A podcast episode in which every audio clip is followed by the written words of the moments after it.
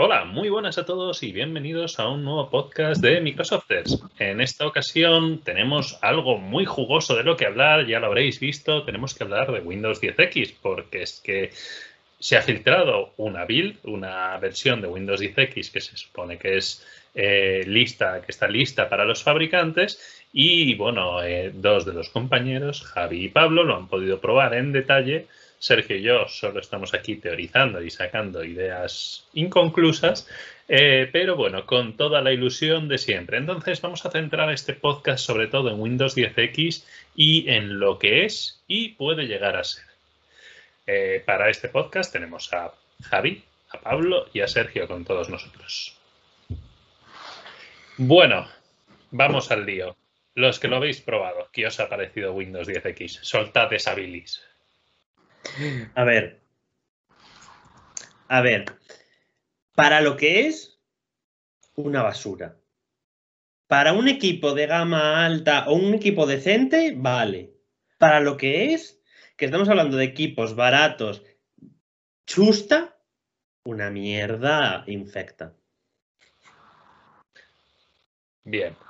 Pero, pero ¿por qué precisamente? Eh, o sea, donde más mola es en los equipos chusta baratos, ¿dónde va a funcionar? Porque no va a funcionar bien. ¿Pero por qué no va a funcionar bien, Pablo? Si funciona en un Lumia 950 XL. Sí, es verdad que encienda no significa que funcione bien, solo hay que ver cómo va Windows 10. Bueno, pero Windows 10 es una cosa, Windows 10X es otra cosa diferente. Sí, y no va a ir bien. No te preocupes que no va a ir bien. Yo creo que sí que va a ir bien.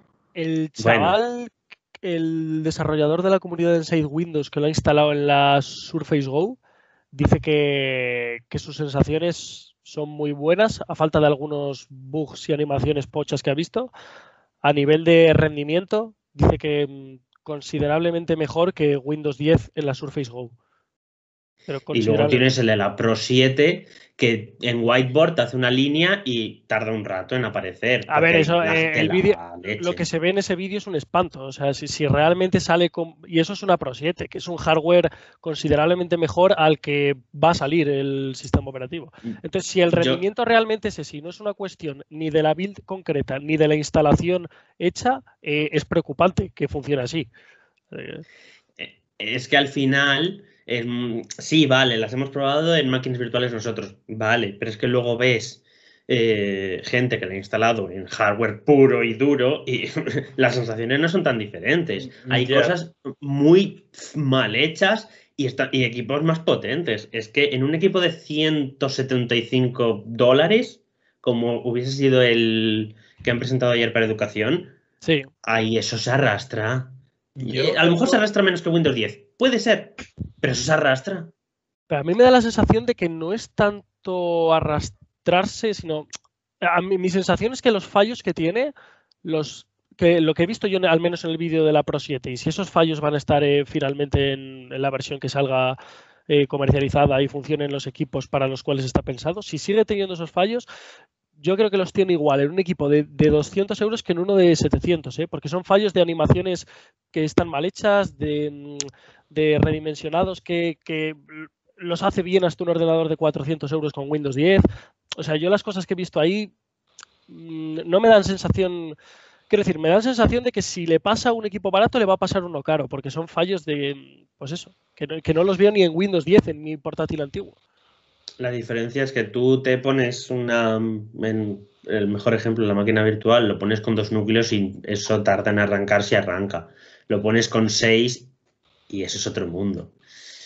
El hardware, quieras que no es más potente, mejor va a ir, aunque luego te haga una animación rara. Sí, a ver, pero puede ser que todos estos fallos o parte de esos fallos sean por una instalación que no está pensada para ese tipo de equipos sin herramientas ni nada? Sí y no, porque los drivers van a ser exactamente los mismos. Porque Microsoft lo que ha hecho es dividir entre desktop, desktop driver y Windows driver. Los Windows drivers son los que actualmente están, o sea, los antiguos de DCH que tanto Intel, AMD y Nvidia utilizan. Sí los drivers que yo tengo instalados en mi equipo van a ser los mismos que tenga mi mismo equipo con Windows 10X. Otra pregunta. Eh, ¿Puede ser que haya algún cambio de hardware y que por eso Microsoft decía esto no se va a instalar en los equipos actuales y que por eso se busque para nuevos equipos? Porque vayan a hacer alguna diferencia que pueda hacer este, que este rendimiento sea diferente. Salvo que ahora te presente Intel, Qualcomm, Samsung y AMD una gama totalmente nueva, diferente, no. Va a ser exactamente lo mismo. Vale. Yo era Lo, por si sumo- acaso. lo máximo que va a obligar es a tener TPM para Ujú. la seguridad. Pues yo creo que sí que falla por un tema de drivers. Pero Pues, en- pues entonces, hijo, te los vas a comer así. no, o sea, simplemente es que si tú te coges una Surface Pro con Windows 10 normal, te vas al administrador de dispositivos en la parte de sistema, eh, ahí tienes, tienes drivers heredados del año 2009 y esos no van a estar Sí. en Windows 10X. Entonces, Sí, si al final los lo- dispositivos de buses de- del sistema eh, y, y demás no van, pues joder, hay pérdida de rendimiento. Está funcionando con un montón de drivers genéricos aquello y aún así funciona. Hostia, solo faltaba que no funcionase. no, pero a ver, me refiero. Evidentemente, el rendimiento cuando la máquina está, la máquina virtual o el equipo funciona bien, pues oye, todo es maravilloso y dices, oye, funciona bien, tiene buenas animaciones o más o menos buenas. Es decir, digamos que hasta podría ser para un uso real sin problemas. Pero claro, ahí es donde me surgen las dudas de, joder, ¿va a sacar Microsoft este tipo de dispositivos para educación cuando no es capaz de funcionar en un hardware mucho más competente? Es decir, ¿tan mal está el sistema operativo hecho como para que no pueda funcionar en un hardware bajo? No es que esté mal en sí, es que la idea de Microsoft quizás es muy diferente a la que esperamos. Ya está. Quiero decir. Lo que espera Microsoft, lo que busca Microsoft, o mejor dicho, cómo trabaja, cómo eh, aplica las cosas, quizás no es de la mejor forma para un equipo muy barato, porque no lo es de entrada. Y con 10X, vale, sí, han reducido 20 gigas el sistema operativo. Quieras que no, a menos carga, mejor va a ir. Eso de entrada. Hmm. Pero de- el cómo trabaja Microsoft, cómo Microsoft acepta las cosas como válidas, no válidas, quizás es un criterio mucho más diferente al que podemos tener nosotros. Eso Y además, sabes, quizás más exigente eres. Solo hay que ver eh, Inside Sí. Windows cómo echa pestes. Sí, sí, sí. ¿Cómo echa pestes? Hmm. Es mil veces peor que yo. Sí, Ya. luego igual le das un equipo de esos a cualquier persona y dice, uy, qué bien, qué bien va. Eh, y la animación lagueada que tú estás viendo no la ve ni Dios, ¿sabes? Una cosa que sí que os he oído comentar tanto a ti como a Javi, Pablo, es que en, con- en tema de consumo de RAM sí que se nota una diferencia bastante grande. Sí. Al menos inicialmente, que da buena sensación como de bajo consumo de RAM. Es decir, yo intento sacar esas porciones, aislar esas porciones que no están mal del sistema, como has comentado tú antes, de un almacenamiento mucho menor, porque son como 6 gigas, y el menor consumo de RAM. Que digamos, Son dos cosas súper importantes al final, porque si vas a ser un equipo para equipos, un sistema operativo para equipos 464 y cosas así, que el sistema operativo no te no se coma 20 gigas y que la RAM no se coma de serie ya 3 gigas, pues supongo que es importante. Estamos hablando de entre uno y uno y un giga y medio menos. Que, oye, se agradece. A, a ver, hablamos de un, de un giga y medio menos, depende del equipo en el que ponga Windows 10. En mi equipo yo lo arranco y ya viene consumiendo Con 6 seis. gigas. Claro, sí, sí. Depende Ya, de- bueno, pero yo estoy hablando de entre 4 y 8, que siempre consume Sí. alrededor de 2. Sí, Porque, eh, quieras que no, Javi, tengo equipos desde 4 hasta 32 gigas de RAM. Desde un Pentium Gold hasta un i7 de décima generación. Yo es que soy muy burgués, ya no, ya no tengo equipos con, ya no tengo equipos con 4 gigas de RAM, me he vuelto muy burgués. Yo sé qué calidad de equipos a elegir, por eso, te- por eso sé un poco eh, cómo va en 4 ahora mismo. Es- Este podcast está patrocinado por Hora Componentes, que es tu tienda de informática donde tiene una amplia variedad. E incluso ahora que dices tú 464, Sergio, tengo curiosidad de ver los equipos de educación a ver si son 464 o son menos. o menos, o menos. Porque hablamos muy fácilmente de O menos. sí, sí. 464 en 10X, pero es que a lo mejor es menos. Los que han lanzado ahora, ¿cuántos son? ¿Los, los más baratos de todo? No lo sé, es que no, lo- no, no han salido especificaciones, pero por 185 dólares. mm, Probablemente no sea menos. No tienes equipos. Ahora bien, Ah. salen con Windows 10. Yo no sé cómo puede ir un cacharro con Windows 10 con, con 3 GB de RAM. o- Educación, que se busque en la vida. Mal. A ver, al final, pues eh, las cosas como son. Para un, equipo, para un equipo de ofimática, el uso que tienes que hacer de RAM es bastante básico. Es decir, si te dedicas a Office y mm, eh, a lo mejor Teams, pues eh, puedes necesitar 4 gigas máximo. Sé que Teams vais a decir, Teams funciona que se come todo. No, no, no, yo lo único que voy a decir, eso aparte, es que esos problemas no los vas a tener eh, más allá de cómo funcione eh, Microsoft Edge. Porque Claro. todo es una web app. Es. por saco. Claro. No, a ver, al Eso final es. Eso sí que es otro punto que me ha gustado bastante dentro de que no me gusta porque preferiría apps nativas, eh, porque evidentemente es mejor una experiencia nativa y demás, pero me ha gustado el gesto de tú instalas la web app y directamente te aparece en tu menú de inicio y cómodamente. Es decir, bueno, Tarda un poquito en aparecer, ¿eh? Uf. cua- cuando funcione todo bien y esté en un equipo final, en teoría es darle y debería aparecer. Ya, a mí me salía al momento. A mí no, tardaba un rato en aparecer. También. Tiene, E incluso me la- aparecían duplicadas. Era una la- cosa. es maravilloso, tiene la esencia de Windows 10, que cada usuario tiene una experiencia diferente. Sí. Sí, sé que son máquinas virtuales, sé que cambiarán mucho. Ah. Eh, igual que, por ejemplo, las transparencias no iban, no van en máquina virtual y van en el equipo físico, porque al Claro. final, donde no hay, no puede haber. Eh, yo la primera, debo decir que la primera vez que vi Windows 10X eh, usando lo dije menuda basura, luego empecé a ir bien y dije, ostras, esto igual mola. igual no es tan malo. Eh, pero es que a medida que vas viendo más cosas, dices, "Uf". Sí, a medida que lo ves ya en 7, hardware real, que ya no tienes la excusa de, es una máquina virtual. Sí, vale, es una candidata RM, no lo niego.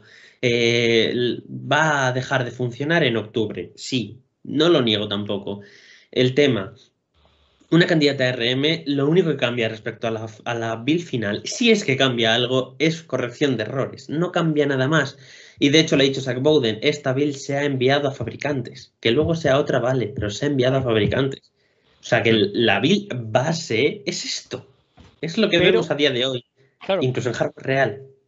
pero mm, tenemos que tener en cuenta quizás también que si Microsoft por lo que sea ha ido un poco pillado con todo esto, a pesar de que la RTM sea o esta o la 80 o la 81 o la 82, de aquí a que se comercialice el sistema operativo, puede haber un- una serie de parches para el día Obvio. cero de que lo cojas, de que, a verme, de, de que estamos hablando de tres meses y medio o cuatro de estar parcheando. Obviamente. A ver, a mí, a mí hay una cosa que me mosquea. Es decir, esto, volvamos un poco la mirada atrás, esto está basado en Core OS, ¿no? Sí, Windows Core. Y sí. es al fin y al cabo como un refrito de todo lo que intentaron previamente a Andrómeda y, de- y demás. Es y decir, todo, sí. Es todo arrastrado y demás. Ahora viene mi duda. Esto lo presentaron con Surface Neo y funcionaba en la demo. ¿De verdad en un año que han estado trabajando más o menos no han conseguido hacer que las animaciones fluyan bien, que una serie de cosas funcionen bien? Básico, es decir, de elementos básicos. A Es ver, decir, ahora me toca a mí sacar el palo y repartir. Tien- tienes eh, animaciones que van a funcionar muy bien, tienes animaciones que van a estar hechas más cutres. Mm, eh, el mejor ejemplo que se me ocurre ahora mismo es lo de desplegar el menú inicio en la Pro 7, en el vídeo que se ha visto que tarda un poco en aparecer.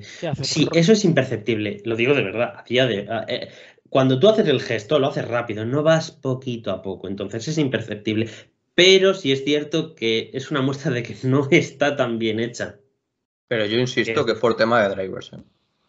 A ver, Pero que eh, el driver ese es el driver universal, es un No, driver ver. gráfico. que yo Ese driver, si no está, si no está puesto el driver que tiene que estar puesto, funciona con uno Pero genérico que es que el la 10. Pro 7 tiene el driver universal, Javi, que es el driver que va a utilizar la, Windows 10, 10X.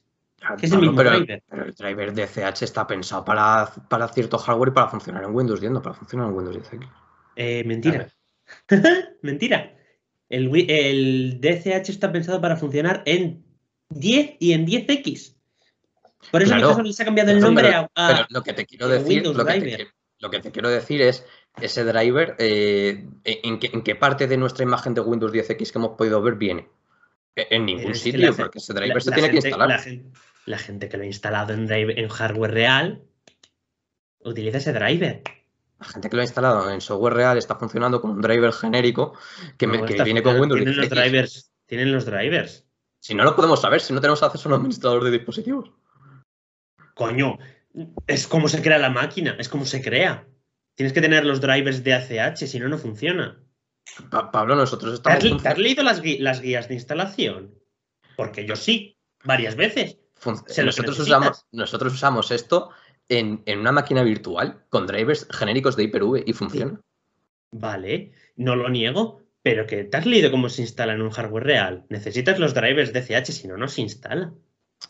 Sí, vamos, pero yo insisto que no es, no es algo ver. que esté preparado. Tienes ciertos drivers, pero no tienes Sí que, sí que es cierto que a lo mejor, es decir, os doy un poco, hago un poco eh, momento salomónico aquí.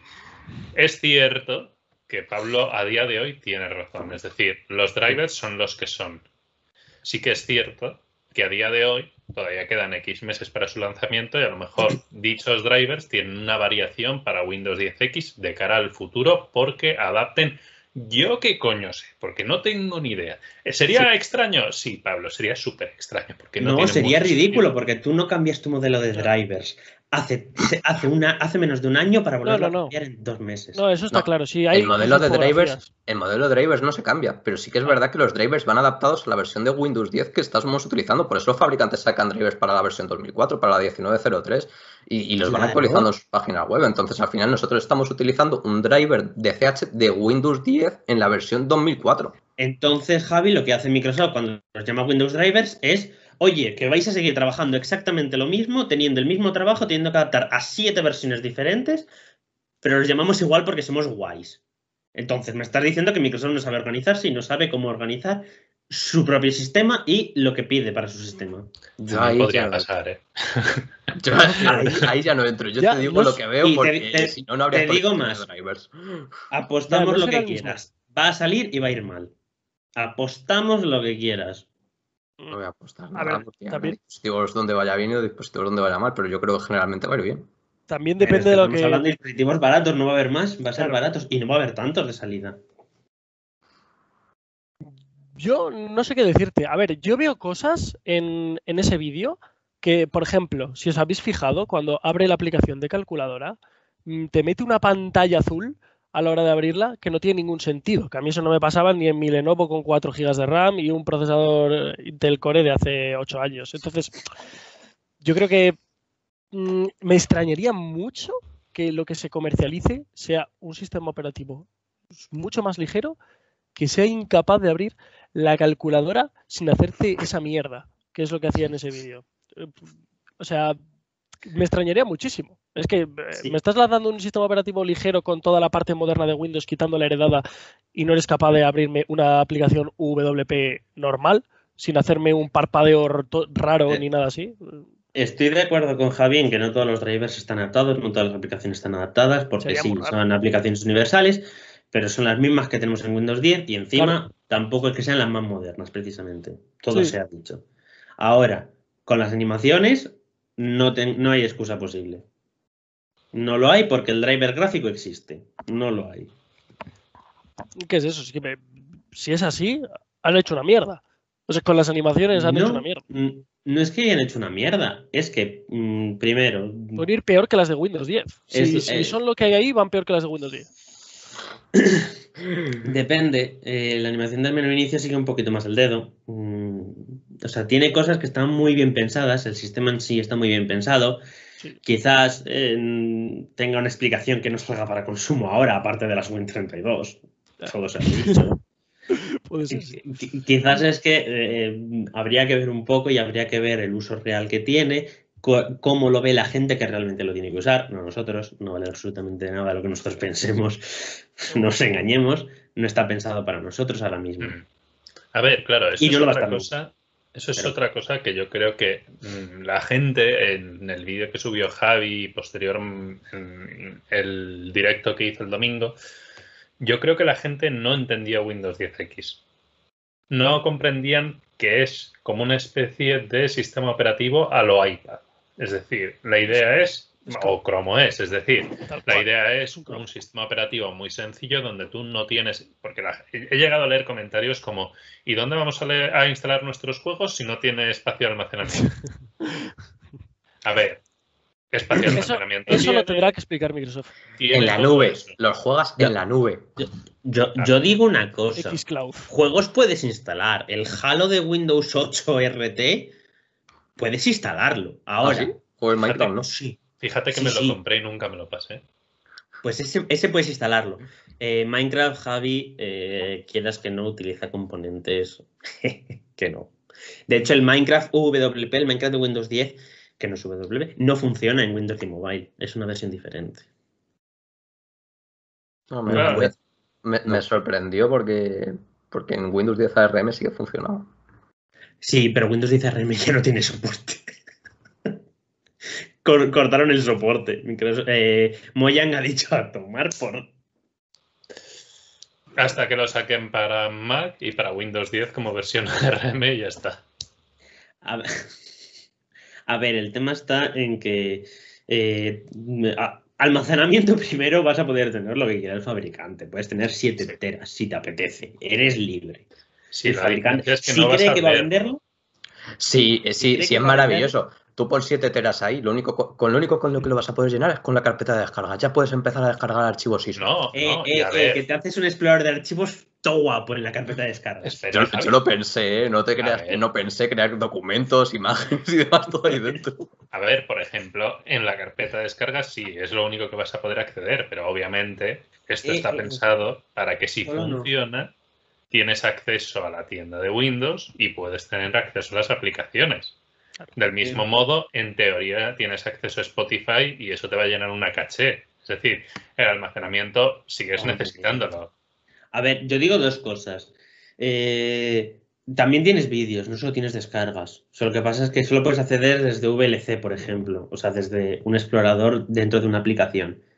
Pero si tú ves las rutas, ves, por ejemplo, OneDrive, imágenes, descargas, vídeos, vídeos como una carpeta local. Eh, luego, eh, joder, ¿cuánto vas a utilizar Spotify para que te llene la caché? Para que te llene el disco duro solo de Spotify. Vale, súmale Netflix. Sí, pero el tema está en que. eh, sí, vale, Netflix tiene más sentido porque ya puedes descargar cosas. Súmale Unigram, por ejemplo.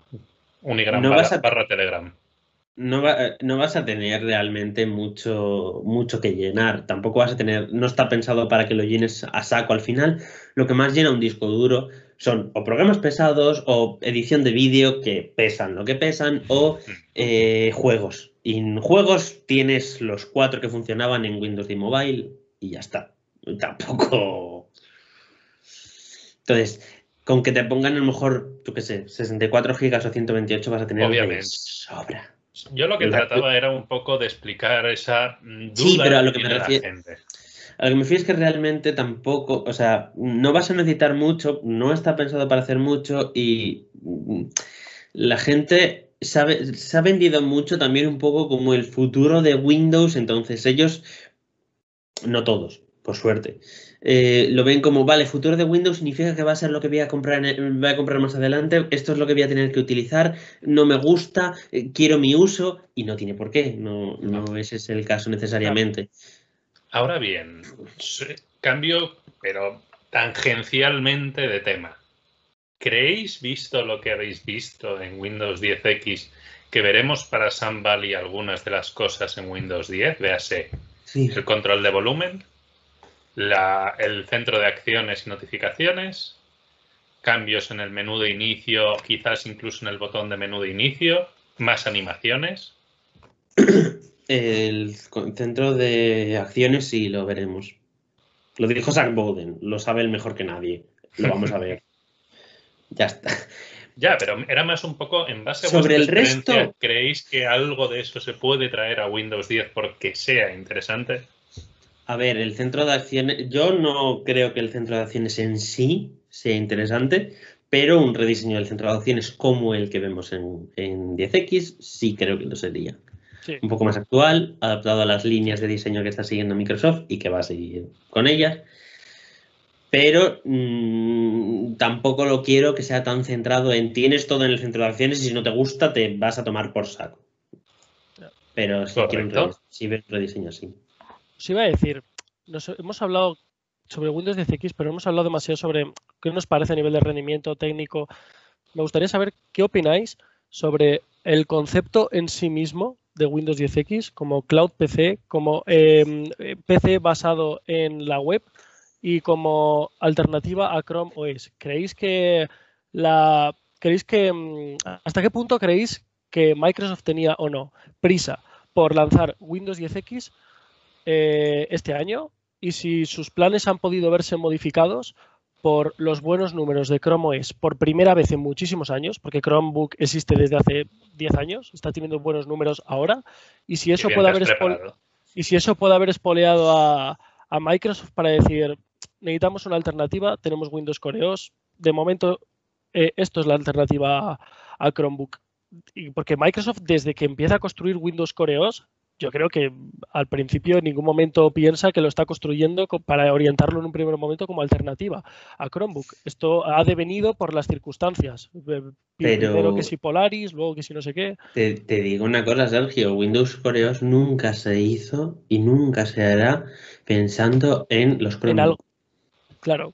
Nunca, nunca. Windows Core OS eh, claro, se digo. hizo pensando en Hola, sabemos que vendimos Windows 10 como un sistema para todos los dispositivos. Mentimos, realmente Pero, es coreos. Exacto. Porque la base de eh, HoloLens, eh, el sistema que utilizan para meter el, el, el nuevo navegador el es la misma. En 10X que en Xbox que en HoloLens. Sí, eso es. Eh, es la, la idea es que la base sea la misma. Esto es lo que querían vender. Ahora, que han ido cambiando y Polaris y Andrómeda es, y bla, bla, bla. Y han, los han mezclado, los han potado. Han cogido eso, lo han vuelto esto, a mezclar claro. y lo han vuelto a potar. Y es lo que han salido, puede ser. Sí. ¿Cómo, cómo han... veis eso? ¿Creéis que tiene un mercado, sí o no? ¿Y creéis que puede competir bien contra Chromebook en ese mercado, sí o no? Yo creo que sí. Yo creo que no. Yo creo que sí. Porque... Yo ya os pregunto por mercado. Sí, sí, eh, además de, te voy a hablar concretamente del mercado educativo, porque claramente lo que consigue Google con sus Chromebook no es colocar el dispositivo o el sistema, es colocar los servicios. Y al final es lo que necesitas y esto es el, el, caballo de Troya de Microsoft para colocar sus servicios y obligarte a pasar por ellos, porque en Windows 10X es la única posibilidad que tienes. O sea, el explorador de archivos está pensado para acceder a OneDrive. OneDrive eh, claro. Utilizas las aplicaciones eh, online de Office. Está o sea, sí, enfocado claramente para eso y, y, para que no hagas mucho más. Con lo cual, al final, sí que es verdad que, que Chrome OS eh, estaba muy enfocado a eso, Windows 10X también, y al final le quita un dolor de cabeza enorme a los administradores de sistemas, porque claro, todos los niños les das un cacharro con Windows 10 y, y, llega ese cacharro al día siguiente de vuelta al colegio con Windows 10, pero ya, ya funciona como al 50% de cómo funcionaba el primer día. Con lo cual, pues le estás dando un cacharro irrompible, por así decirlo, y, y que quita muchísimos dolores de cabeza. Entonces, todos estamos más o menos de acuerdo en que yo creo, en que en educación y en empresas para trabajadores de primera línea probablemente va a tener un hueco muy claro. Pero ¿qué a opináis? De su, ¿Qué opináis no. de su hueco en consumo más adelante? Pablo dice que no, no que sí. Yo opino en todo momento que no va, no va a calar ni ahora. O sea, que, imagínate en consumo. O sea, ¿crees que esto va a ser un experimento de Microsoft que abandonarán más pronto que tarde? Yo creo que esto lo van a abandonar pero, pero no lo han abandonado ya de milagro. Pero porque no puede, pero porque sí, no puede competir vale, esto es contra que, con los Chromebook. Porque primero la gente está mucho más hecha al ecosistema de Google. A los servicios de Google en web está mucho más hecha que a esto. Al final, si tú, si, si tú dices, no quiero una aplicación eh, web, vale, pues no compres 10X porque tampoco te vale. Claro. Entonces ya de entrada le estás quitando una ventaja que podría ser una aplicación nativa. Y luego, aparte de tener todo el portfolio que puedes tener en, en, en, web, tienes las aplicaciones Android. O sea que ese juego que pueden no cubrir con la web, pueden cubrirlo con otro tipo de aplicaciones. No hay aplicaciones W para cubrir un hueco suficiente de en general. En Android tienes todas las aplicaciones sabidas y por haber, porque es el sistema que manda. Entonces, ya cuenta con esa ventaja. Mm, pero no le ves, mm, quiero decir, no le ves ventajas competitivas, a mí se me ocurre, por ejemplo, eh, una, una, bastante clara, que a la hora de vender, yo creo que a la hora de vender un ordenador portátil de 300 euros, 250 euros, pienso en España, me parece mucho más fácil vender una cosa que lleve Windows o algo que la gente identifica como Windows que a vender algo que la gente identifica como raro, como puede ser un Chromebook. Y, precisamente por eso se llama Windows 10X el sistema operativo y no se llama. por eso no le han cambiado el nombre. Yo creo que Windows 10X puede triunfar, pero sus comienzos no van a ser fáciles. Pero si Microsoft quiere, puede triunfar. ¿Cómo puede triunfar? Pues ahí está. Es decir, para que Chrome haya conseguido vender millones de unidades ha necesitado 10 años. Es decir, Microsoft no puede tirar la toalla hoy y decir, no, pues nos conformamos pero, pero Microsoft no tiene 10 años. No ah, puede a ver, han yo, a pedir tiempo, ¿eh? Yo hace tiempo, exactamente, no sabría decir al año, estuve en Simo Educación con la gente de Microsoft trabajando porque querían alguien que entendiese del tema y demás para explicarlo y se veía desde el stand de Microsoft el stand de Apple con todo luces y arcoiris y demás y me dijeron literalmente los trabajadores de Microsoft, Apple nos da igual, nuestro rival es Google. Tenemos que competir con Google porque es el, el rival que está ascendiendo y con el que tenemos que competir. Entonces, entiendo que no se van a rendir a la primera. Pero, a ver, esto tiene mm, mucho aspecto a Windows 10S y puede acabar como Windows 10S. Mm. Está en manos de Microsoft que funcione bien las cosas como son. Si me dices este mismo sistema operativo hace cuatro años, te digo que se va a pegar un tortazo de narices. Exacto, yo también. Pero, pero en los últimos dos años más o menos hemos visto como las aplicaciones web de Microsoft han hecho así y han subido un huevo. Y las cosas como son, la gente utiliza los eh, documentos de Google, el Excel de Google y demás, y muchos de ellos, y me lo decían a mí eh, de diferentes colegios, me decían, joder, es que estuvimos con la suite de Google y no podemos con el Word de Google porque es que no es lo mismo, no nos gusta, no podemos trabajar con él bien y nos volvemos al redil de Microsoft. Y entiendo que esa es la idea, la concepción final que tienen en mente, que hay mucha gente que está tirando por Chromebook porque Microsoft no presentaba una alternativa. Ahora bien, tiene que presentar una alternativa que no desespere, porque si esto desespera como os ha desesperado a vosotros, van a coger, van a cerrar el portátil y van a decir, oye, lo has hecho genial, ¿me devuelves mi dinero? Porque no mola nada. Ah, pues, pues no sé por qué, porque, o sea, precisamente por este motivo sale, va a salir solo en mercado empresarial, porque yo soy administrador de sistemas de un instituto, me viene Microsoft y me dice, mira, eh, te puedo vender 100 cacharros con Windows 10X y los servicios, y te digo, ¿dónde tengo que firmar? Ya, pero luego tú no lo usas, Javi. Tú eres el que los administra y para ti eso es miel sobre hojuelas. Se te cae así la babilla porque dices, Dios, qué fácil administrar es esto. Vale, vale, sí, yo no lo uso, pero lo van, a usar claro. para hacer sus deberes y yo creo que para eso cumple de sobra. Ya, eso sí, es decir, entiendo que va a cumplir de sobra y sobre todo como, micro, como Google ha potenciado las eh, web apps igual que Microsoft, si los chavales dicen, jo, quiero ver a mi último youtuber andorrano en su directo en YouTube, pues pueden hacerlo con su web app sin problema. Es decir, ahí no hay ningún problema. Eso viene bloqueado por políticas del administrador de sistemas. Sí quiere. Lo que. Donde sí veo que puede funcionar más, no en educación. Puede ser, por lo que decís, puede ser. Ahí me pillas más. Puede ser. es, es en empresa. Porque en empresas es, mucho más fácil que una empresa pague eh, los servicios de Microsoft, Office 365, E5, me da igual por decir algo, es mucho más fácil que lo pague para sus trabajadores. Y si además tú en esos, eh, en la suite de Microsoft 365, que no en Office, eh, cuelas el Cloud PC, puede funcionar un montón, porque es más barato, más simple y sigues teniendo acceso a lo mismo. Sí, vamos, sí, precisamente la suscripción que has dicho, la E5 ya lo incluye. Bueno, no Cloud PC, el anterior, pero sí. O sea, si me dices que, eh, eh, he dicho una y Cloud PC imposible, imposible porque no ha salido, pero si me dices que eh, lo incluyen con Microsoft 365, yo ahí veo que funciona de sobra. Porque sé que yo no soy el desarrollador típico, pero es que yo solo utilizo web. Ah, se me ha fastidiado el perfil del ordenador y me da igual porque solo uso web.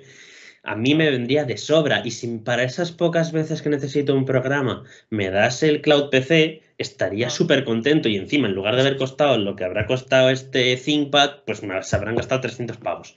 Mira, eh, Windows Virtual Desktop, que no es Cloud PC, pero vamos, es eso es lo que se va a fundamental básicamente. Y, vamos, no te digo que Cloud PC es, es, el rename de esto, mm, de milagro. Eh, viene incluido con las objeciones empresariales tochas de Office 365. Y además, las aplicaciones, las aplicaciones cuando tú las abres desde Windows 10, para ti es como si estuviesen instaladas y se te abren una ventana como si estuviesen ejecutando desde tu ordenador. Eso es lo que eso es lo que yo quiero. Si tú me dices que Cloud PC es que yo tengo mi icono de yo qué sé, Visual Studio Code, le doy y se abre y no tengo que andar. Que si me meto aquí, me meto a una máquina virtual, ahora en menú si no tengo que andar. No, no, no, no, pero es que, pero es que eso lleva, lleva funcionando así ya muchísimos años. O sea, sí, pero a lo, que me refiero es que si, si puedo hacerlo tan fácil como menú inicio, mm, Visual Studio Code, eh, me parece que para empresas es perfecto. Es que va a ser así. Sí, que sea como una experiencia nativa, ¿no? Me parece que ahí pueden venderlo muy, muy bien para gran parte de los trabajadores. Es que va a ser así, o sea, en Windows, en Windows Server, en los servidores on-premise que se llaman, de, que se utilizaban antes en empresas grandes, o sea, el administrador despliega un icono, por ejemplo, de la calculadora, a ti te aparece en el menú inicio como si fuese una aplicación instalada, tú abres, lo único, tarda un poquito más en conectar, a lo mejor dependiendo de la conexión a Internet, mm. y te aparece como si fuese la calculadora normal de, Windows. O sea, a ver, salvando las distancias, esto es como coger tu PC mm, dentro de tres meses abrir Gears 5 que lo ejecute en la nube. Porque tú abres la aplicación de Xbox y simplemente mm. estás pinchando un enlace. Ya está. Por eso lo digo, por eso yo lo veo para empresas. Para educación no lo veo porque mm, tengo mis dudas con las web apps y con todo este lío y sobre todo con cómo es la gente con el ecosistema de Google fuera de, de lo que puede hacer un administrador de IT, pero no veo a un colegio pagando la suscripción de, de Cloud PC, por ejemplo. sí, pero, pero en los colegios, y yo te lo digo porque lo he visto, bueno, no en los colegios, en, academias realmente, eh, no les gusta eh, los servicios de Google, lo utilizan porque no hay una alternativa, por así decirlo, que, manejen. Y es que Microsoft, Microsoft tiene una cosa que, a los centros educativos les encanta y que Google no tiene, y es Teams. A ver, yo te digo... Y joder, y la fama que tiene la, suite de Office, que Google Docs ha ganado mucha buena fama en los últimos años, pero yo creo que la suite de Office tiene muy buena fama ¿eh? en general. Yo te digo a la gente le gusta tener Office. ¿Sabes por qué puede que no veas muy bien el tema educativo? Porque estás como yo, que no entiendes muy bien del tema educativo y dices, ¿cómo coño va a cuadrar esto si los chavales son 100% pro Google y tal y no sé qué? Que que es posible que tengas razón, pero que también puede ser que como estamos un poco fuera de ese ámbito, sea como, ¿cómo demonios van a conseguir vender esto? Pero por eso te digo que no lo veo y te digo por qué no lo veo. Ya, a ver, las cosas como son. Es decir, esto ya no es problema nuestro. Esto si quiere funcionar será cosa de los partners de Microsoft que digan, mira, pero qué poco más bonito, es que te lo llevas, toma, y con 300 equipos, toma, para ti para siempre. Pues depende de cómo lo hagan. Es decir, si lo hacen bien, colará. Si no, le dirán, Oye, según lo has traído, te lo llevas, ¿vale? A los partners de Microsoft les da, les da igual, porque en ellos, te, Lenovo, por ejemplo, te vende los Chromebook y te, vendrá, te venderá el portátil chusta con Windows 10X. O sea, ellos quieren vender. Eh, no, me refiero, no me refiero al partner OEM tipo Lenovo o tipo HP, eh, me refiero al, partner español que se encarga de hacer la integración de, de los servicios de Microsoft en ese colegio, que diga, venga. Es que es que, Chema, el problema es que normalmente la integración la hace el partner OEM. ¿Sí? Sí. Por eso te lo digo.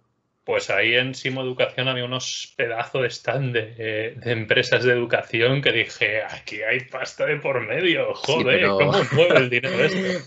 Pero, pero venden más servicios que una experiencia educativa completa. Ya, ya, ya, ya. Sí, no, de hecho lo entiendo. Es como los del partner este de Educamos, no sé cómo se llama, que tienen su plataforma mm. de educación para ah. Madrid, no sé qué historias. Además, hay algo aquí curioso que al final es, es, vale, Microsoft va a competir contra Google, son competencia, cada uno quiere vender sus servicios, pero hay algo gracioso que es que al mismo tiempo mm, al mismo tiempo, en cierto modo, reman en la misma dirección, porque em, toda mejora que se hace enfocada en la web se beneficia de ella Google, se beneficia de ella Microsoft, porque ambos están apostando por la web.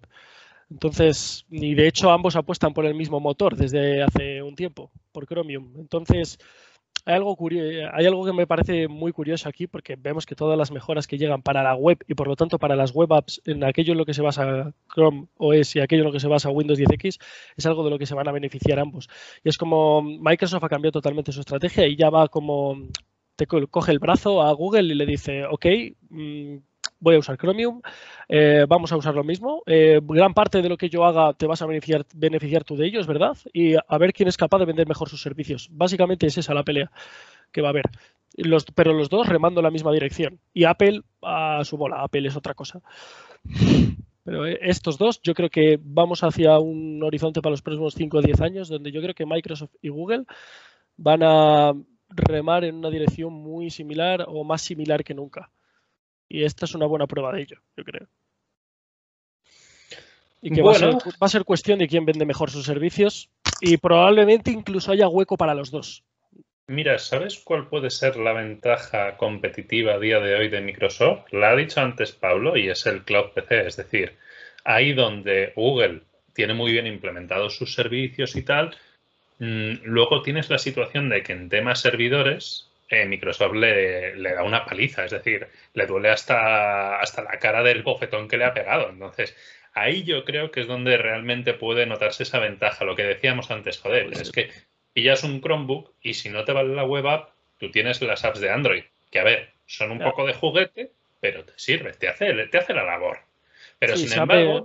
Se adaptan de aquella manera también. Ya, pero, pero luego, si necesitas algo un poco más pro, ¿qué haces con tu Chromebook? ¿Qué uso tienes? Entiendo que tendrás que hacer algún tipo de eh, uso en conexión remota. Instalas Parallels. También, le instalas Parallels y luego te pegas un tiro en el pie. Maravilloso. No, pero me refiero, esa es la realidad. Es decir, llega el punto, lo que decía Pablo, estás currando tal, no sé qué, y dices, joder, tengo que abrir este AutoCAD y dibujar y tal, y no sé qué. Por mucho que seguramente haya una app de AutoCAD para Android, eh, usar eso para hacer un diseño 3D tiene que ser lo equivalente a que yo me ponga a editar una película de, Pixar con mi portátil. Es decir, más o menos es ese orden de magnitud.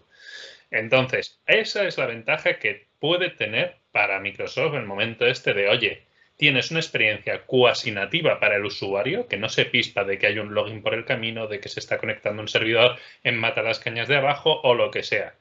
No, porque luego tú llegas y seguramente con Android también tienes un escritorio remoto que metes tu usuario, tu contraseña y accedes a un sitio donde puedes acceder al programa. Pero ya tienes tres o cuatro pasos por el camino, que de la otra manera te lo estás saltando con seguridad y con unos servidores que en teoría van a ir de la leche. Si van como los de Xcloud, madre mía, me voy a Redmond y les abrazo. Y digo eso porque estamos en directo. Eh, pero, no, a ver, es la realidad. Es decir, ¿hay una posibilidad de mercado? Sí, hay una posibilidad real, pero tienen que hacerlo bien en esa parte donde pueden ser diferenciales. Porque está claro que en lo que es animaciones y demás, como las hagan tan fluidas como lo han hecho hasta ahora, estamos jodidos. Ahí no te vas a diferenciar. El sistema es más o menos bonito. Sigo siendo fan de decir, ¿de qué coño me sirve el escritorio ese que no sirve para nada? Que no sirve. Es decir, es, un lienzo en blanco. Puedes hacer que una empresa ponga su eh, fondo de pantalla corporativo. Ojo. Perfecto. Así la gente ve su escritorio y odia todavía más su equipo con Windows 10X. No sé, es decir. Ah, ahí tengo mi fondo de pantalla que, oye, si lo tapo con iconos guay. No, pero me refiero, es decir, en Windows 10 el escritorio tiene su sentido. Puedes colocar iconos. Sí, luego es un cacao y todos cuando tenemos a alguien que va a ver nuestro PC los ocultamos porque dices que nadie se entere que tengo un problema de diógenes con los archivos porque se van a enterar. En, en Android o en iOS te sirve para colocar los iconos, ya sea por acceso directo o porque es tu lanzador de aplicaciones. En Windows 10X tienes una barra abajo para representar la experiencia de Windows 10 que podría ser perfectamente al estilo macOS, eh, un escritorio vacío y un menú que abres porque no lo tienes abierto de serie. Si te lo dan abierto de serie, está abierto siempre y ya está, y no pasa nada. Es decir, es, que es una cosa que me rechina un huevo. Yo lo vi y dije, joder, aquí podrían ir muchas cosas y muy bien, pero no tiene nada. Y no va a tener nada. No, es que tampoco sabría qué decirte, porque ahora mismo no va a tener nada. Este año no va a tener nada, pero ¿le puedes, ¿Le puedes poner un widget chusta? Sí, le puedes poner un widget chusta y ya está, con tus fotos pasando y todo. qué bien. Me refiero, quién sabe si tienen planeado meterle algo en el futuro y no ahora, y es más fácil hacerlo así. Yo qué sé, mm, o, se lo cargan y dejan que solo sea el, menú inicio y ya está. Es decir, que queda muy chula la animación y las animaciones entre sí y tal. Y... La, animación del, del, icono de Windows es preciosa. ¿Ves? Eso te lo compro y digo, 10 de 10, te abrazo. Pero quiero buscarle sentido y así como, por ejemplo, para la multitarea, por ejemplo, con Mac, eh, perdón, con un iPad, no lo veo cómodo porque dices, ah, voy a ver dónde tenía abierto no sé qué. Tienes que ir pasando entre todas las cosas siempre. No, no, no, no. Mientras que en lo otro dices, a ver, o bueno, lo tienes por pestañitas, pues tienes cada tarjetita y dices, eh, esta tarjetita. No, no. Mientras que el otro lo tienes abajo y dices, pincha aquí, pim, ya está. Vale. ¿Me convence la multitarea de Windows 10X? Sí, porque soy además usuario Windows 10. Pero hay cosas que digo, coño, espero que haya un Windows 10X 22H1 eh, o como demonios lo llamen y diga, vale, ahora se va complementando. Es decir, yo eh, ya lo sabéis que alguna vez he dicho, esto es un eh, iOS para Win, vamos, un mm. iOS versión Windows 1.0, que luego a lo mejor evoluciona, si no se lo cargan, y, dices, coño, qué chulo, esta idea está muy bien. Y va evolucionando y va cogiendo funciones como pasó con iPad, porque iPad inicialmente era un iPhone grande y ahora ya nadie dice eso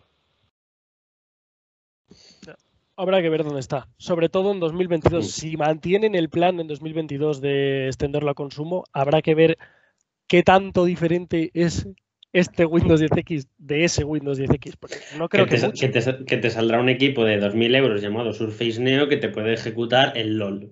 Lo de Bail, sí. Tendrá Bail y ya está. Pero... No, no, el LOL. El LOL. Ya está. A ver, Surface Neo me sigue pareciendo mm, algo precioso, eh, impagable, porque va a ser impagable. pero preciosidad eso. Pagable va a ser. impagable, moralmente para mí. Porque va a ser como, joder, es tan bonito, pero le voy a dar tan poco uso. Qué bueno. Y... Hombre, eh, viendo lo que han hecho con el dúo, yo sí creo que le diese su uso, de, de verdad te lo digo a, mí, Neo me parece un. Viendo lo que han hecho con esto, yo sí creo que le, den uso, que le, que le, des uso a dos pantallas, como es el cacharro, para. Yo sí lo creo. Ya, pero luego lo tengo que justificar con mi novia y ese es el tema que no ha pensado Microsoft. Pues no tengas pareja. a ver, y, es eso. Eh, la parte. Creo que la parte que nos queda es la evolución, lo que estaba diciendo Sergio, si esto evoluciona a otros usuarios, ya se dice que puede venir con Win32 como eh, elementos aislados en un sandbox para que no pueda perjudicar al equipo. Se habla también de que podría venir con apps Android, con lo de Project Late y no sé qué más me estoy dejando. A ver, sin duda eso sería otra cosa, pero claro, lo que sabemos hasta ahora es que mm, el problema que había, en plan, bueno, no es un problema, simplemente el concepto, quiere decir, Bail eh, por concepto, eh, lo, que ocurre es que te quita parte de ese rendimiento de la duración de la batería y tal, que es lo que quieres ofrecer con Windows 10X. Entonces, que ellos lo podrían haber metido aquí, lo podrían haber metido perfectamente, pero eso iba a ir como iba a ir. O sea, eso iba a ser, eh, para lanzar eso no lo lanzan. Entonces, la cuestión es, mm, ¿hasta qué punto perjudicará Bail al rendimiento para que ¿Qué, ¿qué, tipo de. ¿Qué decir? ¿de qué manera puedes vender tú un, algo que no sea Neo? ¿eh? Te estoy metiendo ya un portátil normal, un portátil de 700, pues 800 pues euros, ¿cómo lo puedes vender respecto a Windows 10? Mira, tienes, tienes una tienes en la actualidad ya eh, algo similar. Eh, no. Ah, eh, te va a afectar al mismo nivel que ejecutar aplicaciones Win32 eh, en Windows 10 ARM. Bueno, tomar por saco. o sea, te va a afectar a, ese nivel. Entonces, entonces date por muerto. Pero no es exactamente lo mismo, ¿no? Es una. Eh, es una máquina virtual de Windows 10, o sea que sí. Es, parecido. Y la. Y la mm, pero bueno, serán las de 64 bits, que digo yo que no estará tan mal. No, 64 no, pero ah. hay más 32 de las que parece. Te, va a dar, te, va a dar, igual, o sea, yo te he puesto un, símil con una arquitectura, pero en este caso o sea, estaríamos utilizando Windows 10X que tendría que cargar una máquina virtual por detrás, mm, que sería un Windows 10, y funcionar sobre lo que tengas, da igual que sea ARM o, Intel. Entonces digo yo, eh, eh, en ese punto, ¿funcionaría peor a, igualdad de hardware podríamos estar en la paradoja de que funcionase peor un cacharro con Windows 10X que uno con Windows 10? En rendimiento funcionaría igual. Ah. Donde va a funcionar peor va a ser en batería. Incluso peor que el de Windows 10. Eh, no, va a funcionar igual de mal que un ordenador de mm, Estaríamos en las Windows 10 virtualizando otro Windows 10. Entonces, ¿cómo, vendes el Windows 10X con 10? ¿Cómo lo vendes? Eh, a ver, mira, yo te voy a contar mi experiencia con el. Sí, o sea, lo vendes en base a la seguridad porque estás utilizando aplicaciones antiguas que ahora mismo tienen acceso a todo lo que tú tengas en el ordenador. Y ahí tienen acceso a su contenedor y no pueden salir de ahí. ¿Sabéis la mejor forma de vender Windows 10X con Bail? Oye, que este equipo ya no existe. Toma, o Windows 10X o te lo metes por el Windows 10X. Ya, pero échale huevos. Ya, pero eso siempre lo hemos dicho. Eso sería más propio de una empresa como Apple, que es más de pegar el tijeretazo y decir. Es más propio, pero es que si realmente, si te paras a pensarlo, en el momento en el que tenga Bail un equipo con un i7, un i9, mm, me da igual, 15.000, eh, un y una 5090, creo que ese equipo va a funcionar bien. No necesitas sacarme una versión con Windows 19 con 10X. Al final es lo mismo, entre comillas. Hombre, yo Quiero decir, Otra cosa es que luego estamos hablando de un equipo de 700 euros que yo tengo mis dudas hasta qué punto Microsoft va a querer que ese equipo tenga esa versión. A ver, mira, yo en cuanto a virtualizar, yo os puedo hablar de mi experiencia con el, con el laptop, que una vez que yo tenía que entregar una tarea y yo hago todas las tareas en máquinas virtuales hubo un atasco en la carretera, estuve cinco horas en el autobús, llegué a la oficina y todavía tenía 30% la batería. Entonces, eh, la virtualización con Hyper-V eh, es de lo mejor que hay, no es como eh, arrancarte un VirtualBox, ¿vale? Entonces, sí que, va, sí que se va a perder en... No se va a perder casi nada en rendimiento, en batería se va a perder algo más.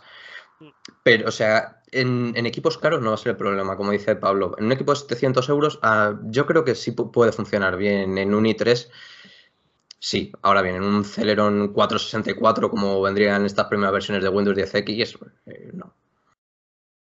No, es que en estas ni te lo plantees. si Microsoft está planteando sacar una versión diferente de 10X, ni te lo plantees. Ni, de coña, además, es que no. O sea, yo creo que al final, por ejemplo. Plus, si quieres. Por ejemplo, en, ya no te pongo un equipo de 700 euros, te voy a poner un equipo básico de 400 con, con el típico i3, 8 GB de RAM. Eh, ahí debería funcionar bien Windows 10X eh, con Bail, porque al final, en el momento en el que, que cargues la máquina virtual con Windows 10, máquina virtual, al final realmente no es una máquina virtual, es más una implementación como WSL. En, ese momento te va a funcionar pues, como, como si tuviese Windows 10. Te va a funcionar peor, entre muchas comillas, pero al final Windows 10 en esos equipos funciona, no, tampoco se arrastra. Hombre, eh, podríamos discutir eso en el momento en el que Microsoft decide que no va bien en hardware muy básico. Y un i3 no es precisamente un hardware que sea la rebomba. Quiero decir, ya, no es lo que yo crea, lo que tú creas o lo que tú sepas. Ya es lo que ha decidido la propia Microsoft. Pero quizás Microsoft en el hardware en el que está pensando era simplemente en el, de, en el que venden a, colegios y a empresas. Y yo entiendo que ahí ni siquiera llega la i3. ¿Sabes por qué no estoy de acuerdo? Porque Microsoft, cuando ha hablado de Bail, bueno, Microsoft, Zach Bowden, el nombre de Microsoft, ha hablado de high-end PC. No ha hablado de equipos, no, no, ha hablado de equipos de gama alta. Y gama alta no de gama media. No, sí, ya. eso Tira un monitor a la cabeza si hace falta. yo, te digo, yo, te digo, una cosa: Surface Neo llevaba un procesador Intel Lakefield que allá donde le hagas un benchmark te va a dar menos puntuación que, el, que un i3 de décima generación. Sí, pero Microsoft es gilipollas. bueno, yo ahí veo más un problema de Intel que de Microsoft. Y te digo más, y te digo más. Eh, aquí te han colado un 855 y te le llaman premium, que vale, pero te podrían haber colado un 212 de hace la tira y media de años y llamarlo premium igual. Ya es el concepto de cómo quieren vender un producto. Hombre, yo creo, yo creo que no vas a tener un low end con Windows 10X y un high end con Windows 10X y todo lo demás ahí en, mitad de la nada. No, vas a tener un, high end con Windows 10X Plus V2 eh, patata frita y un equipo más normal con Windows 10X y eh, apagar Office 365 con Cloud PC. Ojo, que lo, que ha dicho lo que ha dicho Bowden es tal cual eso, Javi. Dijo que la estrategia de Windows 10X va a ser sandwich. O sea, va, a ser la gama más baja y factores de forma revolucionarios en la gama más alta. Lo del medio lo van a dejar para más adelante. Van a intentar primero enfocarlo a eso, porque creen que puede ofrecer. Creen que puede ofrecer cosas muy interesantes en la gama más baja por rendimiento y en la gama más alta por precisamente por novedad cómo se puede adaptar cómo se puede adaptar mejor a, las moderneces de la doble pantalla las pantallas flexibles y demás que Windows 10 con los gestos y toda la hostia también te digo Javi habría que ver cómo va ese Neo ¿eh? habría que ver cómo va ese Neo yo, creo que va mal por eso no ha salido no pero el tema está en que habría que ver cómo va ese Neo porque eh, siendo peor que un i3 entre comillas pero si sale en 2022, ¿qué procesador pasaría a llevar? Pues el de turno de Intel. Evidentemente, va a llevar el turno de Intel, pero va a llevar una evolución de Lightfield al final, no va a llevar el mismo que Por eso que va a llevar el, de turno, el que saque en 2022, pero, de Intel. Aunque, aunque bueno, ¿eh? Igual con esto de que lo han retrasado un año, eh, igual lleva un procesador ARM. Vale, va a llevar el, Microsoft, Microsoft, SQ35 si quieres. Hombre, a ver, las cosas como son. Puestos a elegir entre el procesador tipo Big Little que había sacado Intel, que le salió más rana que cualquier otra cosa, que es como si me pongo yo a hacer un procesador mañana, pues oye, prefiero cualquier otra cosa, sea el SQ37 o el Exynos 3 eh, sacado para Windows 10 ARM. Es decir, prefiero cualquier cosa antes que ese procesador, porque yo dije, coño, Intel se ha puesto las pilas. Salieron los benchmark y dije, no, no se ha puesto las pilas. Esto es un tip sobre el papel parecía la leche, pero luego. Claro, claro, sobre el papel parecía que, vamos, te iba a hacer hasta el desayuno y luego resultó que no sabía ni, ni freír un huevo. Yo digo que al final, eh, de hecho, Javi, te venden. Te recuerdo que te han vendido la Surface Pro X con ARM, que no había tantos, cuando no había más que cinco programas contados, y con X86, y te lo veían como el producto premium de tu vida, que en su propia web te lo venden como si utilizas la web y los servicios de Microsoft es para ti. Si no, para otro. O sea, quiero decir, Microsoft te considera premium eso y te vale 2.000 pavos. Eh, creo que la definición de eh, Microsoft de premium no es la misma que la tuya. Mm. Te lo digo. Porque al final tienen ideas un poco muy absurdas. Sí, sí. Ya, bueno, es que, es que es eso, es que a ver qué hacen con lo de baile y todo esto. Eh. Es que yo, yo, creo que ahí pueden cambiar los planes de mil maneras, tío. Yo lo único que tengo claro y por lo que yo pondría.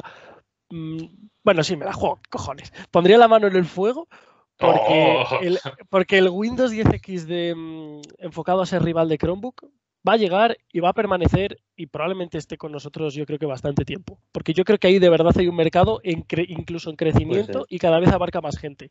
El otro Windows 10X, el, que potencialmente quiere reemplazar a Windows 10, no sé qué va a pasar con eso. Mm, mm, tengo eh, dudas con cómo pueden hacerlo, porque si es posible, que no tengo ni idea a nivel de infraestructura, de decirte, oye, que si tienes eh, Microsoft 365 en consumo, puedes abrir una aplicación en Cloud, Cloud PC y si pagas otros 100 euros al año, puedes abrir más, las que tú quieras. Puede ser una otra opción. Puedes abrir el intentar colarte el Cloud PC por ahí y, limitártelo. Yo sería súper feliz con mi viejo portátil HP, mi querida cafetera, si cogen y me dicen, oye, pagando Microsoft 365 te incluimos eso, el acceso a una máquina y tal, y yo puedo coger, abrir mi Premiere y decir, coño, un Premiere que funciona rápido, vamos, doy saltos. Tú, tu PC no va a poder vivir a secas. Va a morir. Acéptalo. Métele, métele Chromebook. Chromos. métele Chromos. Métete Chromebook. Entonces, pero realmente no sé cómo de posible será, porque eh, Microsoft 365 tiene una gran, gran cantidad de suscriptores. Pero si pueden hacerlo de esa forma, de paga el básico, mm, personal o familia, y te damos una aplicación en Cloud PC o eh, paga un extra y te damos todo lo que quieras, igual cuela, yo que sé, yo lo digo. Ah, con Windows Virtual Desktop pagabas por, pagas por almacenamiento en, la máquina virtual y por, núcleos de procesador. Sí, pero estamos hablando de consumo. Eh, la gente en consumo no funciona igual. Es que yo, en, consumo no termino de ver eso. Pero es que, pero es que realmente tú no si quieres que sustituya a Windows 10, te puedes sustituir a Windows 10 en equipos que, que sean premium o que sean de más de 1000 euros o 700 euros. Pero entre medias hay un margen ahí que entonces básicamente eso les vendes mierda. Windows 10X normal o les vendes Windows 10X normal. Eso, eso se irá mm, arreglando con el tiempo, hombre. No está claro que, como dice Sergio, primero va a venir gama baja, gama alta y luego se irá rellenando todo lo demás. Pero tú te crees de verdad que va a llegar Intel, AMD, eh, el que quieras, y te van a sacar un Ryzen 3 que valga lo suficiente como para que Microsoft diga, venga, este sí te lo permito, porque yo lo dudo. La cuestión es, cuando se rellene ese hueco del medio, va a ser porque el hardware haya evolucionado a tal punto que se la sude ya lo que tiene que virtualizar porque lo va a hacer bien, incluso en la gama media, o porque Microsoft tendrá mejores soluciones a nivel de software para permitir rellenar ese hueco. Yo creo que es porque va a haber cierta optimización para rellenar ese hueco. ¿Qué pueden hacer ahí? Optimización, optimización o, que, que la web gane tal presencia. No, no, no, o sea, lo digo muy en serio. Eh, WSL2 en un i3 funciona que te cagas. Entonces, porque si funciona un Linux, ¿por qué no va a poder funcionar un programa de Windows 10. Porque es que además no te. O sea, si me dices que te, que te carga Windows 10 entero, pues venga, vale, te lo compro. Porque al final. Eh, lo que más consume recursos es la interfaz. Pero es que la interfaz, el 90% no lo tiene que cargar, tiene que cargar la interfaz de la aplicación. Entonces, yo creo que, puede llegar incluso antes de lo que pensamos. Mm. A ver, lo, bueno de todo esto es que nos da para teorizar mucho. Eh, Microsoft tiene muchos ases en la manga y si juega bien sus cartas puede eh, beneficiarse de toda esta historia de Windows 10X. Puede, es decir, eh, el tema de educación, que no lo he comentado antes, pero creo que es interesante dejar esta puntilla, el tema de educación le interesa a Microsoft solo por una cosa. Porque si los chavales desde bien pequeñitos lo que utilizan es Windows y Office, Luego, cuando lleguen de mayores, van a querer seguir utilizando Windows y Office. Es decir, se llama. Es como, adoctrinar. No, no, no es como. Es adoctrinar. es decir, es literal. Pero, coño, ¿qué, ha pasado con nosotros? Nosotros nos hemos curtido con Windows porque no había otra cosa. Si a lo mejor hubieses tenido. Tú no cuentas. Yo intenté meter una cosa que se llamaba Windows o algo así, me cargué un disco duro y ya no lo volví a intentar. ¿Windows? ¿Qué podía salir mal? no, fue por las particiones del disco, que la lié un poco, pero bueno, fue hace ah, mucho tiempo. El caso es eso, es decir, a Microsoft le interesa por colocar sus servicios y porque la gente siga utilizando únicamente sus servicios. Y porque en un futuro tú digas, mm, currículum, sé utilizar Office, no sé utilizar la suite de Google, sé utilizar Office. Porque esa es la puñetera clave.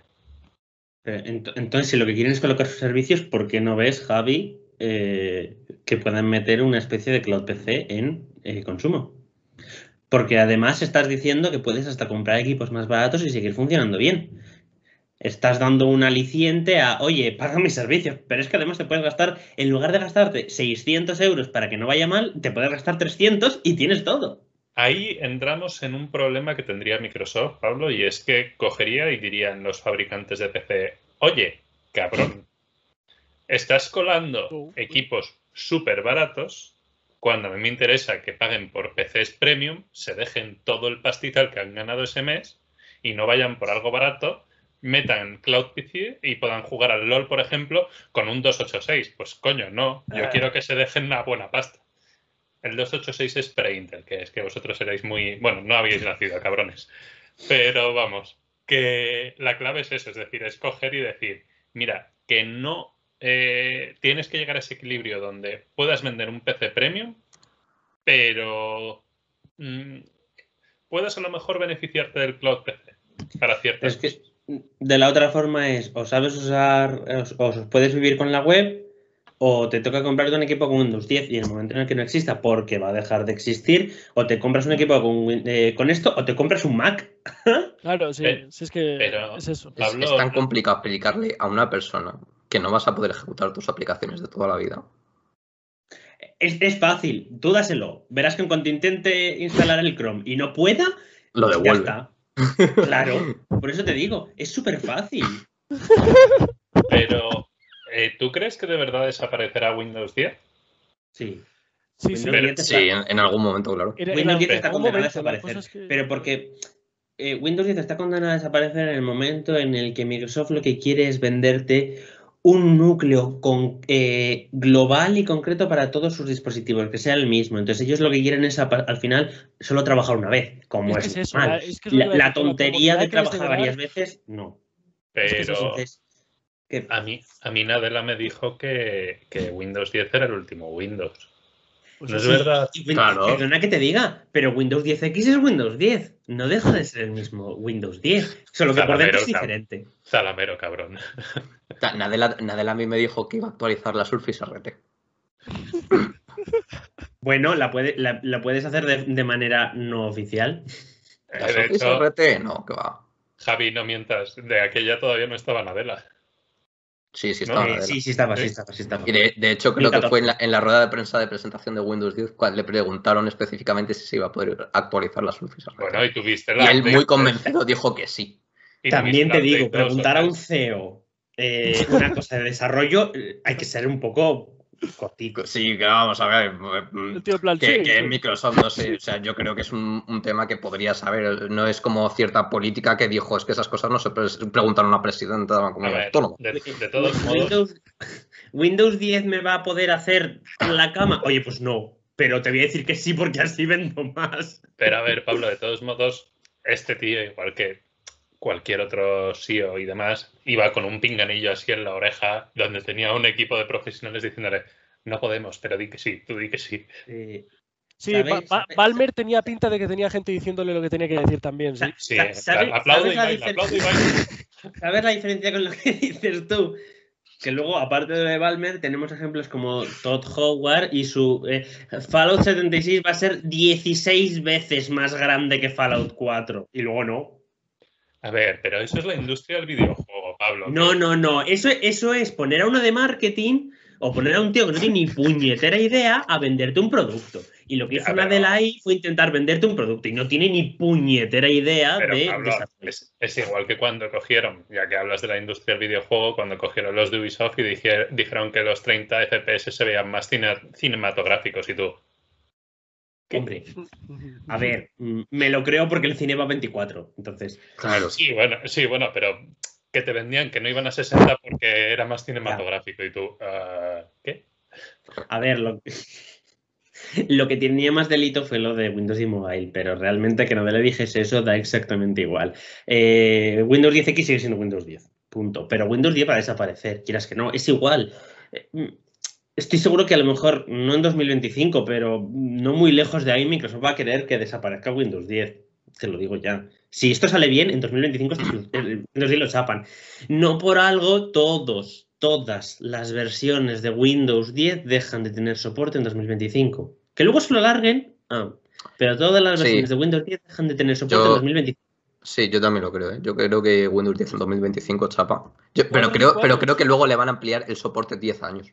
Otra cosa es que no funcione. Si no funciona 10X, igual Windows 10 dice, oye, ¿qué tal si. Había... Has leído mal, ponía 35. Era bromita. No sé de qué me hablas. que era broma. Bueno, a ver, ahí tienes a Windows 7 que sigue teniendo soporte extendido y que dices, hostia, madre mía. Pero eso, eso es más grave. ¿Eh? Eso es más grave, eso es dejadez.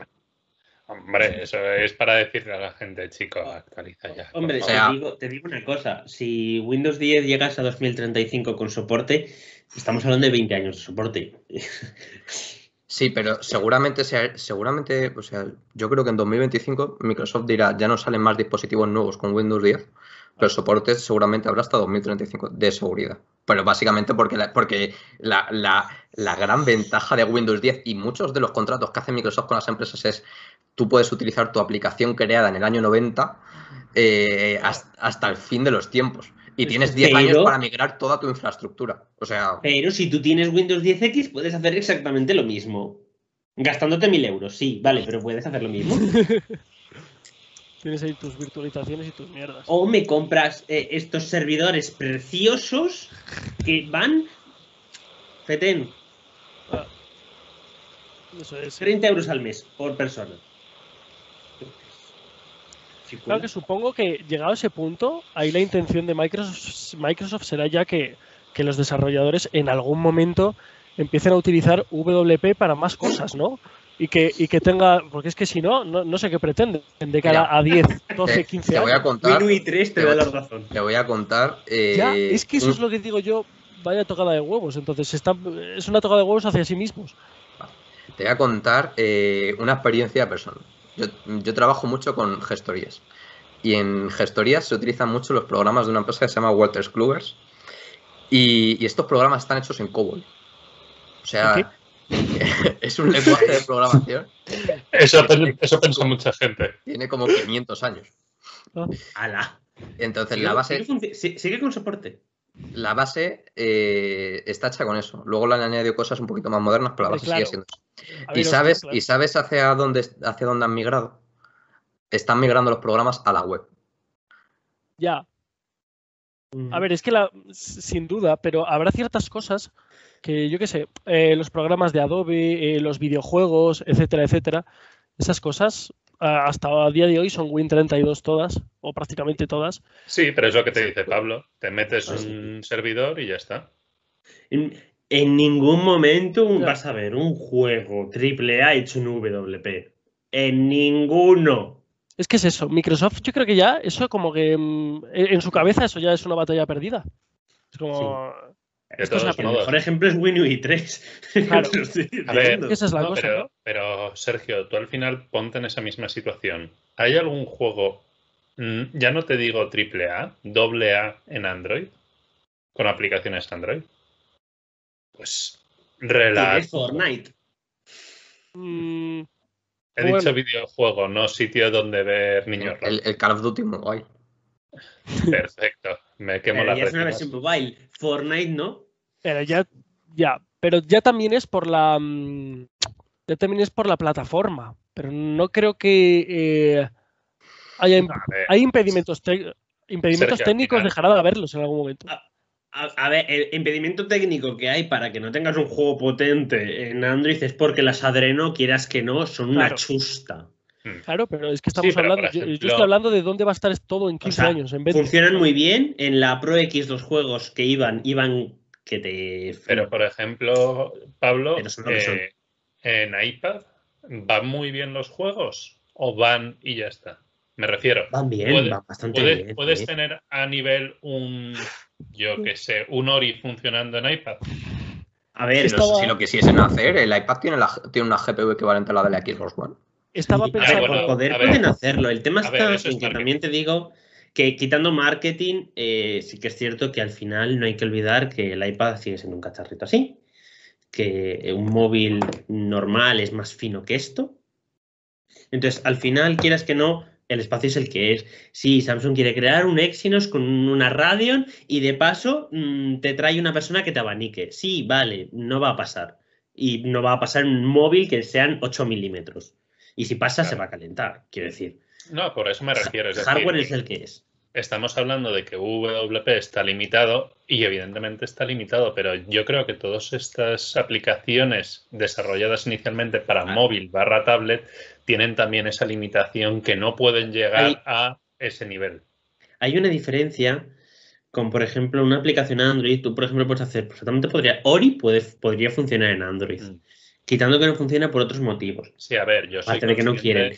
Pero UWP eh, ya es un problema de concepto de cómo está hecho y de eh, lo que te permite y no te permite. Sí, vale, tienes juegos WP, sí, pero son lo que son. No nos engañemos. Eh, en un móvil al final tú tienes más, obviamente tienes Unity y todas estas cosas mm, y tienes lenguajes más fácilmente utilizables, no tienes que aprender nada nuevo para usarlos. Swift es muy fácil de aprender, o sea que no me vale.